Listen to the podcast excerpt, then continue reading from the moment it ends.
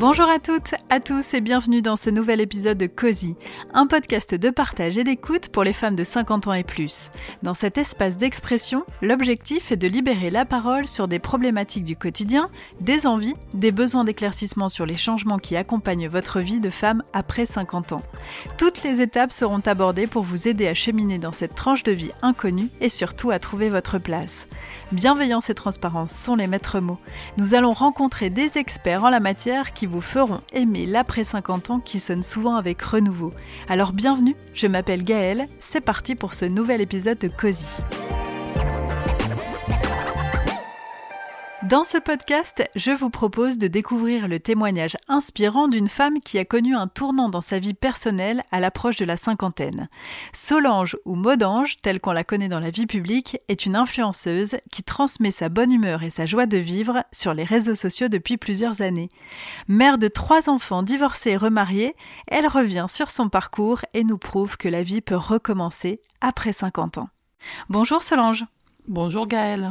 Alors nos auditrices te connaissent peut-être grâce à ton blog, Les bons plans de Modange, ou peuvent te suivre sur ton Instagram à travers ton profil, donc Modange13. Tu y expliques avoir trouvé le chemin du bonheur à l'approche de la cinquantaine. On va donc en parler ensemble aujourd'hui. Et en préambule de notre échange, et comme je le fais à chaque fois dans mes podcasts, quel âge as-tu précisément? J'ai 60 ans depuis le mois de mai. Merci. Commençons par le début. Quel a été ton parcours avant ton changement de vie? Alors, ben, moi, je suis l'aînée d'une famille de trois enfants. Donc, j'ai euh, je donc la plus grande. Après, j'ai un frère et une sœur qui n'est plus là, malheureusement. Donc, j'ai été élevée par mon papa et mes grands-parents parce que mes parents ont divorcé au début des années 70 et c'est mon papa qui a eu la garde exclusive, ce qui était quand même assez rare à l'époque. Donc, c'est mon papa qui s'est occupé de nous et je ne connais pas ma maman. Hein. Elle n'est plus là non plus, mais je n'ai aucun souvenir de ma maman. Donc j'ai quand même eu une enfance heureuse avec mes, frères et sœurs, mes grands-parents, mes cousins, cousines. Euh, je pense que ça m'a pas manqué spécialement d'avoir une maman, parce que je savais pas ce que c'était, donc j'étais très heureuse. Et j'ai rencontré donc, mon ex-mari très jeune. Et donc on s'est mariés très jeune aussi, puisque j'étais enceinte et j'ai eu ma fille aînée, donc je n'avais pas encore 16 euh, ans. J'avais presque 16 ans. Voilà. Donc après, ben, quelques années plus tard, j'ai eu ma deuxième fille. Et quelques années encore plus tard, donc puisqu'entre ma fille aînée et mon fils, il y a 15 ans d'écart, donc j'ai eu mon fils. Donc j'ai trois enfants. Et ensuite, il y a eu le déclic à l'approche des 50 ans. Voilà, c'est ça, tout à fait. Est-ce que tu peux nous expliquer ce déclic? Alors en fait, bon, comme je vous l'ai expliqué, je me suis mariée très jeune, donc j'ai rencontré mon, mon ex-mari, euh, j'avais 14 ans et demi, donc voilà, on a vécu longtemps ensemble. Donc quand on se rencontre aussi jeune, euh, bah, à l'époque, on aimait les mêmes choses, tout ça, mais plus on vieillit, plus je m'apercevais qu'en fait, on n'aimait pas les mêmes choses, enfin, on n'avait plus les mêmes goûts.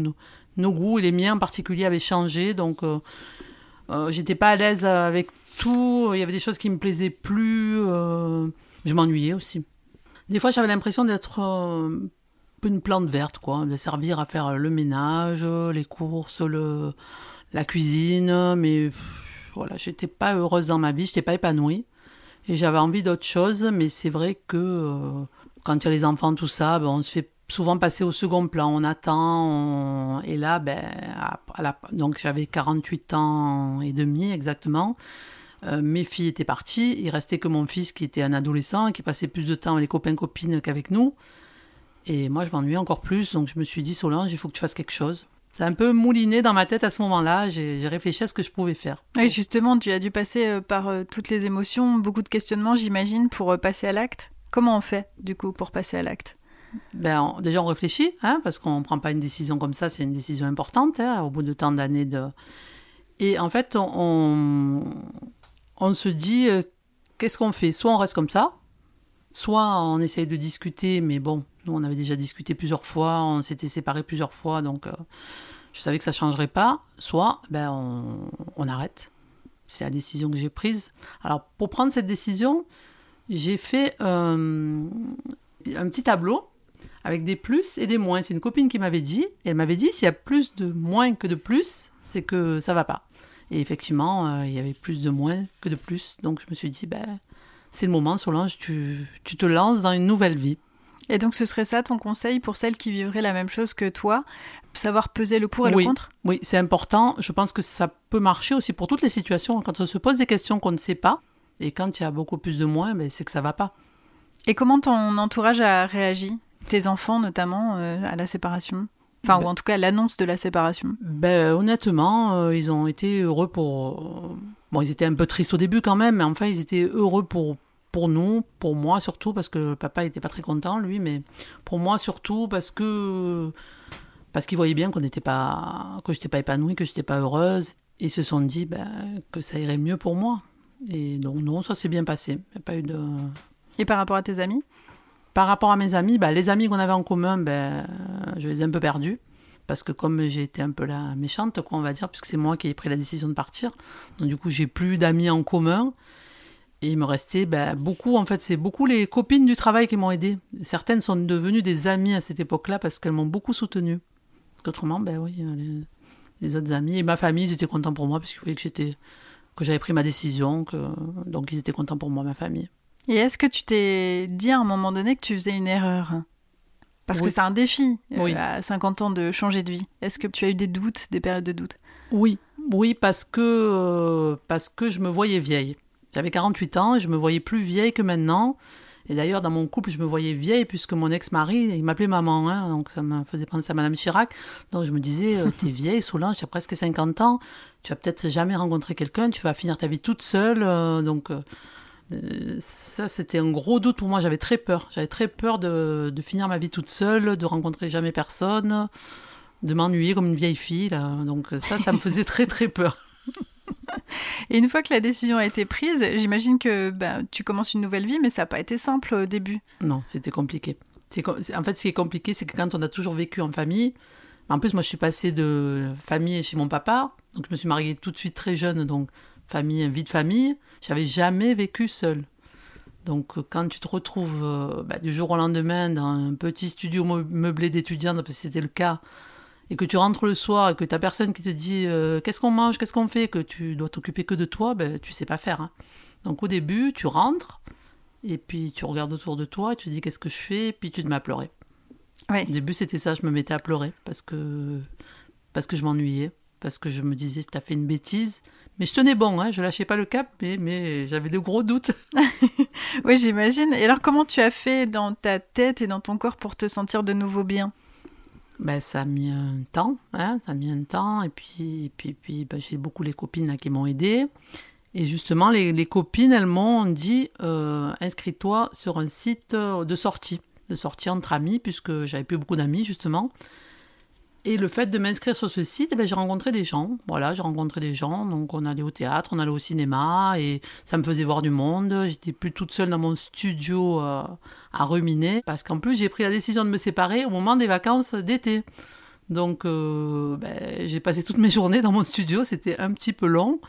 Du coup, ce, site et ces rencontres m'ont m'ont fait beaucoup de bien, m'ont permis de voir ben, qu'il y avait d'autres choses dans la vie, d'autres personnes, et que justement, euh, je m'amusais quand même un petit peu, euh, même toute seule, même sans mon mari. Oui, je me doute. Et on échangeait euh, juste avant de- d'enregistrer ce podcast sur ta transformation physique aussi, parce qu'il y a une transformation physique à cette euh, période. Oui, oui, qui s'est fait un peu toute seule, je pense, parce qu'on parle souvent de la charge mentale et du poids. Et en fait, le poids, je pense que je le portais sur mes épaules. Et le jour où j'ai pris la décision de me séparer, j'ai perdu plus de 12 kilos, mais spontanément, en 2-3 mois, je les avais perdus. Et tu, tu as fait quelque chose de particulier? Ben non, ils, sont, ils ont fondu. Bon, c'est vrai que j'avais plus trop d'appétit, je mangeais plus trop parce que j'étais pas bien. Bien Donc sûr. forcément, euh, voilà. Du coup, les, les kilos, ils sont partis. Du coup, ben, je me sentais mieux aussi, puisque je me sentais plus légère. et j'ai un peu, du coup, changé de, de look. J'ai fait un peu plus attention à moi. euh, euh, J'étais un peu plus coquette. Donc, ça m'a aidé aussi pour repartir dans une nouvelle vie. Alors, tu parlais tout à l'heure de site, euh, d'un site où tu t'es inscrit pour sortir, mais tu t'es aussi inscrit euh, par la suite sur un site de rencontre, donc pour rencontrer une nouvelle personne avec qui faire ta vie. Tout à fait. Au bout d'un moment, quand le, le, le cap de la séparation a bien été digéré, je me suis dit que je voulais pas finir ma vie toute seule, c'était pas mon objectif, hein, et que je voudrais bien rencontrer quelqu'un avec qui je m'entende bien, avec qui je puisse faire des sorties, des choses qui me plaisent. Donc, toujours les copines qui m'ont dit va t'inscrire sur un site de rencontre. Donc, je me suis inscrite. Bon, j'en ai essayé plusieurs parce a des sites un petit peu. euh, Alors, au début, on avait un site où on mettait les messieurs dans un panier là, avec la copine, je me rappelle, ça nous faisait très rire. On remplissait le panier de messieurs, mais bon, c'était pas très sérieux. Et voilà, donc du coup, ben, je me suis inscrite, j'ai rencontré plusieurs messieurs. C'est c'est dur, hein. Au début, c'est dur. Quand on n'a jamais fait ça. Euh, justement, je voulais te poser la question. Qu'est-ce qu'on ressent quand on. Parce qu'en fait, tu as expliqué que tu étais mariée très jeune. Donc, j'imagine que ton mari était ton premier. Oui. Son premier homme, entre guillemets. Comment on fait à 50 ans pour euh, rechanger de vie? Enfin, Est-ce qu'il n'y a pas des appréhensions, des, des incertitudes, des doutes? Enfin, je ne sais pas comment on gère ça. Si on a peur. Moi, j'avais très peur. Hein. Je me rappelle la première rencontre que j'ai faite juste pour boire un verre, le premier rendez-vous. J'avais une trouille. Du coup, j'ai pas pratiquement pas parlé. Alors, je parlais ben, quand le monsieur me posait une question comme aujourd'hui. je disais vraiment le strict minimum. Et à la fin, euh, quand euh, je suis repartie, je me suis dit, t'as pris pour une idiote, il doit croire que tu sais pas parler, que ben, le monsieur en question m'a dit qu'il m'avait trouvé très touchante, très charmante. Du coup, ça m'a un peu remonté. Mais c'est vrai que ça fait peur quand on n'a pas les codes pour tout ça, ça, fait peur, en effet. Oui, il y a des moments, euh, j'imagine, déstabilisants, intimidants. Oui. Euh, là, on va peut-être rentrer aussi dans, le, dans la vie de couple, en fait. Mm. Euh, la nudité, la sexualité, après 50 ans, sur une nouvelle personne, comment tu comment as vécu ça? Ça fait encore plus peur. Parce que les femmes, on est souvent critiques envers nous-mêmes. Alors se déshabiller devant quelqu'un qu'on ne connaît pas, c'est horrible. Ça, ça fait très très peur. Hein. D'ailleurs, la première fois, c'est dans le noir parce que on n'assume pas du tout. Hein. Et puis, puis après, ben, ça vient tout seul. Mais c'est vrai que c'est quelque chose de, de pas évident, de compliqué. Euh, il faut, faut y aller en douceur. De toute façon, on peut pas. Voilà. Mais oui, après, ça, ça marche, quoi. Mais c'est vrai que c'est intimidant. Bah oui, je me doute. Et ensuite, tu as donc rencontré ton mari Oui, sur un site de rencontre. Euh, et ça s'est fait euh, naturellement avec François. Autant j'avais eu des rencontres un peu bizarres avec certains messieurs euh, qui cherchaient une maman de substitution, qui... mais François c'était pas le cas. Il était, il était pas encore, il était en train de divorcer. Il avait trois enfants lui aussi, parce qu'il a trois enfants lui aussi, il a trois filles. Et j'ai vu tout de suite que c'était quelqu'un de posé, de sérieux. Euh, on a discuté euh, tranquillement. Au début, on a, on a discuté sur le site.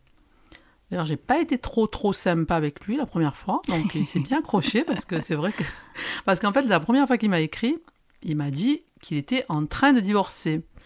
Et comme euh, des fois il y a des messieurs un peu euh, un peu volages, on va dire, hein, qui ne sont pas vraiment divorcés, qui sont sur ces sites, je lui ai dit si tu dors sur le canapé avec ta femme à côté, c'est pas la peine. Il m'a dit non non, je t'assure, je dors euh, je dors pas sur le canapé, j'ai mon appartement, je suis tout seul, je suis vraiment en train de divorcer.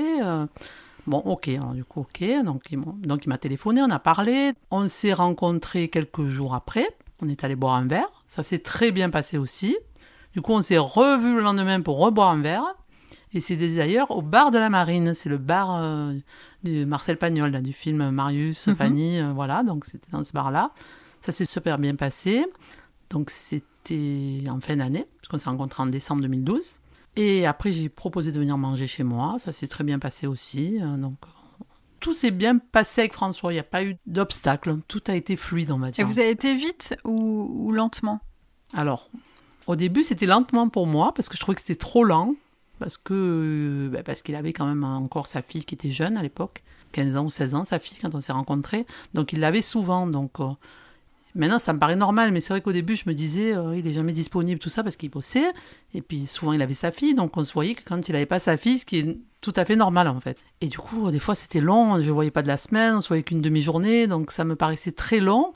Mais finalement, en fait, on s'est rencontrés en décembre, et en septembre l'année d'après, on habitait ensemble. Donc, ça n'a pas été si long que ça. Hein. Oui, effectivement.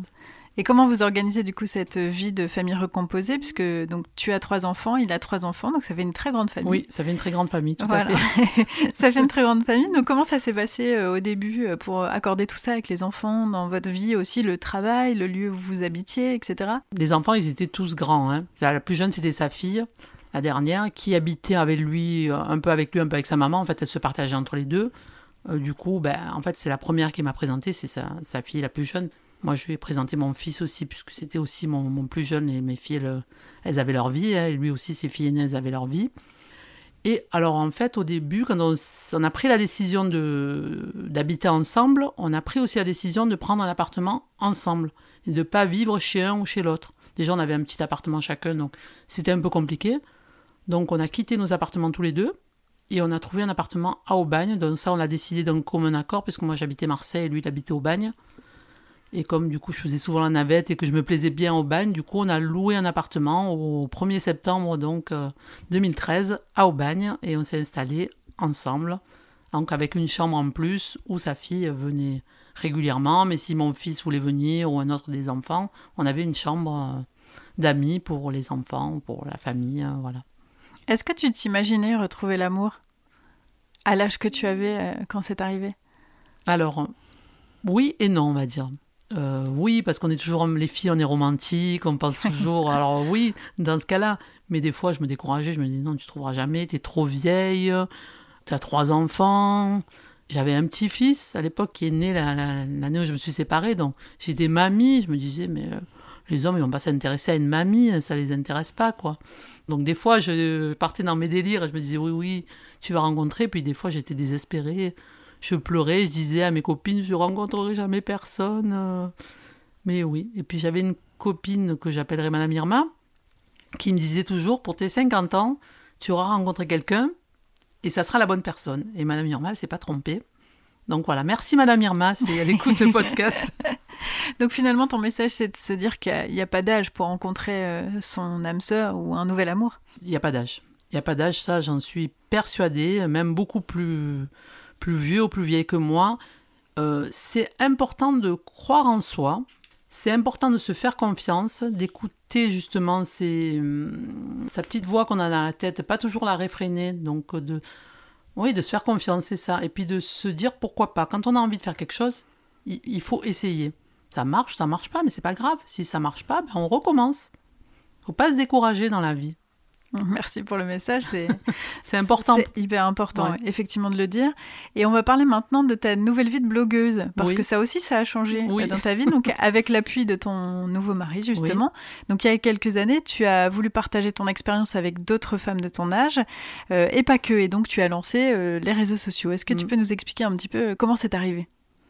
Quand je me suis séparée, que j'ai perdu du poids, j'ai commencé à m'intéresser un peu plus, parce que j'ai toujours été coquette, mais un peu plus à la mode, au maquillage, tout ça, puisque bon, j'avais du temps, j'étais célibataire, donc j'allais sur les, sur les blogs, euh, sur les chaînes YouTube, et puis je m'apercevais que des femmes de 50 ans, il n'y en avait pas beaucoup. Hein. À l'époque, euh, s'il y en avait trois, deux, trois, c'était le bout du monde, donc on trouvait des tutos, des choses comme ça, mais c'était souvent des jeunes, des beaucoup plus jeunes me disais quand même, ça m'embêtait un peu. Euh, et puis ça a mûri ça aussi dans ma tête.